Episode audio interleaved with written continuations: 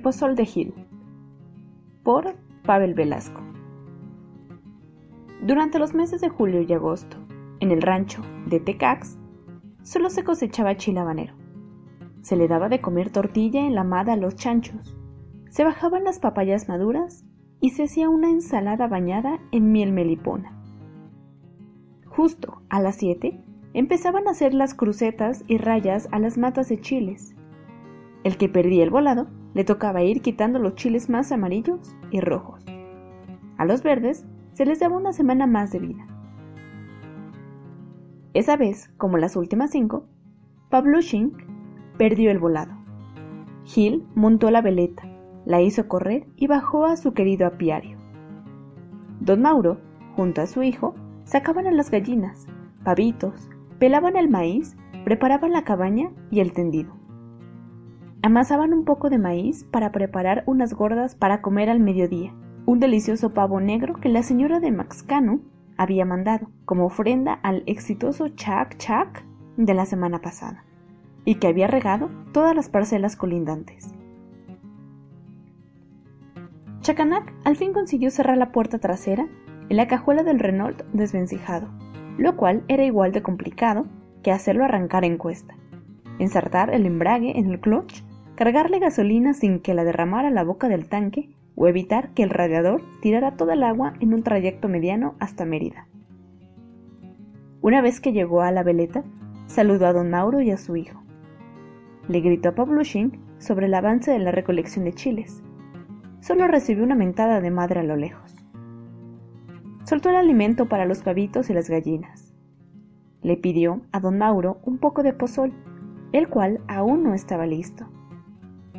De entre su mochila tejida de Guatemala, sacó un six de modelo, calientes y quemadas de un día antes. Ávidamente, acabó de dos sorbos un par de latas. ¡Saben ameados! dijo al terminarlas. Mauro y su hijo se carcajearon al verlo salir aventando las demás latas junto al pozo. Verificó que las papayas que aún les faltaba un poco por madurar fueran cubiertas por periódico. Le dio una mordida a un chile manzano que por el color se confundía con un habanero. Comprobó que era un manzano muy verde y se acercó a Pavlushing le propuso un cambio de actividad. Él continuaba con los chiles en lo que Pavlushing iba a ayudar a Gil a retirar la miel de la colmena. Ni madres, la última vez que me picaron esas abejas, duré dos días con fiebre.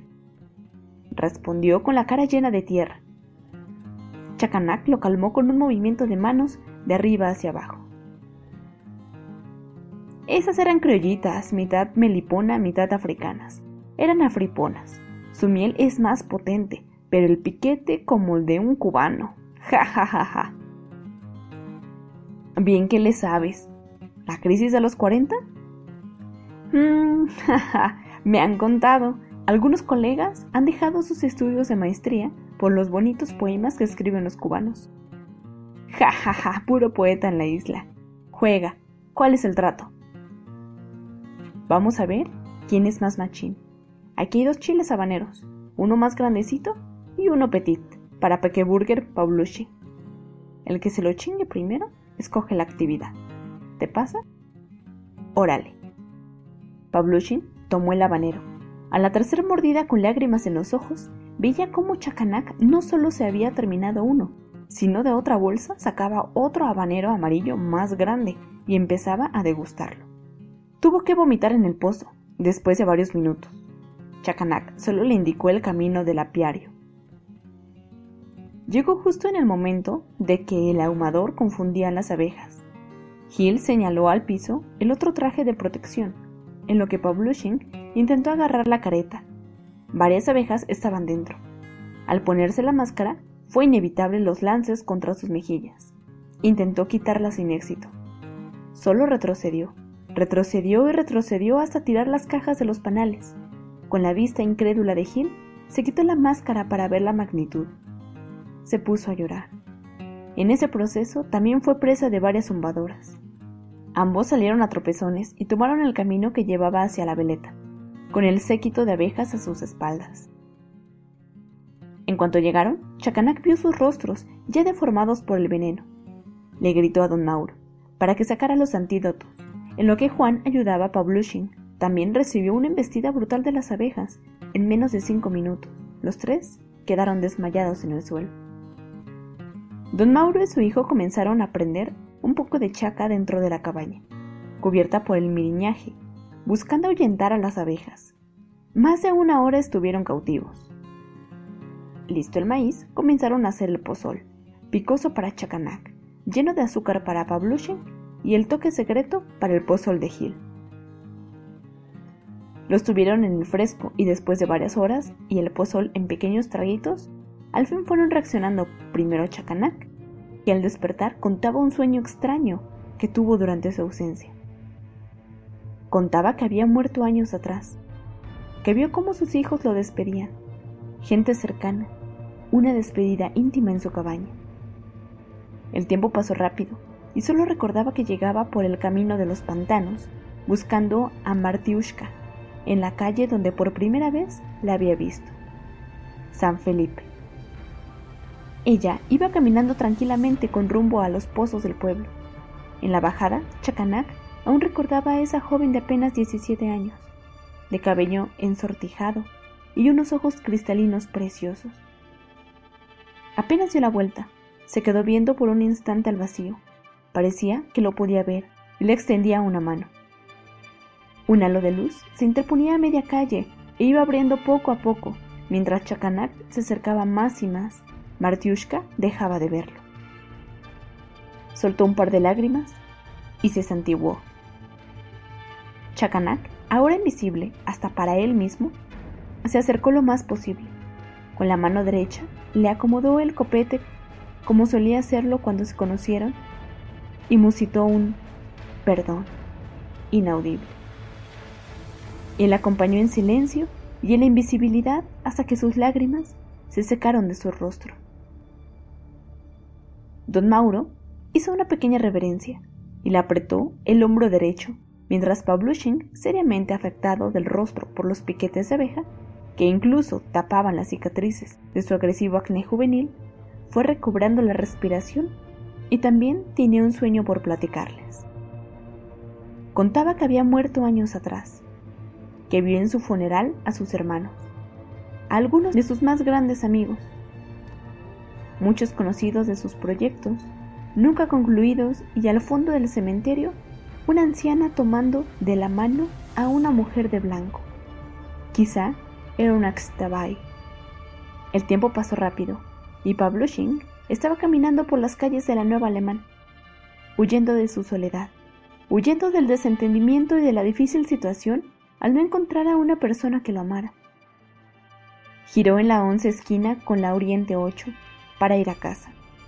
Cuando salió, una chica de vestido de manta blanca, con cabello negro larguísimo, uñas afiladas, maquillada discretamente, unos ojos cafés con el contorno verde. Le extendió la mano, lo jaló hasta estrecharlo. Cuando le sonrió, vio sus dientes de perla. Se alejó completamente espantado. No te vayas, te daré lo que buscas. No, no, no, estoy bien.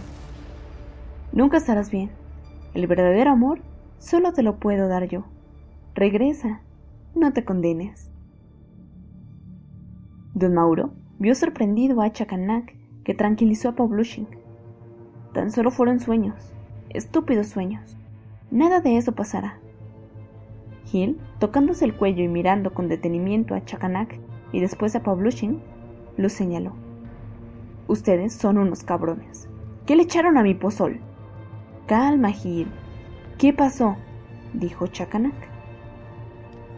Tuvo un sueño muy cabrón. Contaba que había muerto años atrás. Su familia estaba presente. Todos sus amigos entrañables. Solamente no estaba Chacanac y Pavlushin en el funeral, pues aparentemente habían muerto años atrás. La tristeza le invadió completamente, pues no se había podido despedir de ellos. El tiempo pasó rápido. Gil se encontraba en una clínica para personas de escasos recursos. Curaba a las personas con piquetes de abeja, con miel, curaciones derivadas de las abejas. Hasta en casos más severos, los hacía tener una dieta a base de puras abejas, comer abejas, desayunar larvas de abejas y por las noches untarse miel por todo el cuerpo. Garantizaba una mejoría al primer año de tratamiento. Increíblemente, todos sus pacientes se recuperaban antes de ese tiempo, hasta que su mujer llegó a la clínica con una obstrucción pulmonar. Hill utilizó la misma técnica que con todos sus pacientes. Su mujer fue empeorando y empeorando, hasta que finalmente, después de dos días y cuatro horas, falleció completamente hinchada por el veneno de las abejas. Chacanak consoló a Gil. Son sueños, estúpidos sueños. Nada de eso pasará. Lo abrazó. Lloraron profundamente. Cuando aparentemente se tranquilizaba, Gil como pudo se soltó y comenzó a vomitar el pozol. El pozol de Gil estaba repleto de abejas.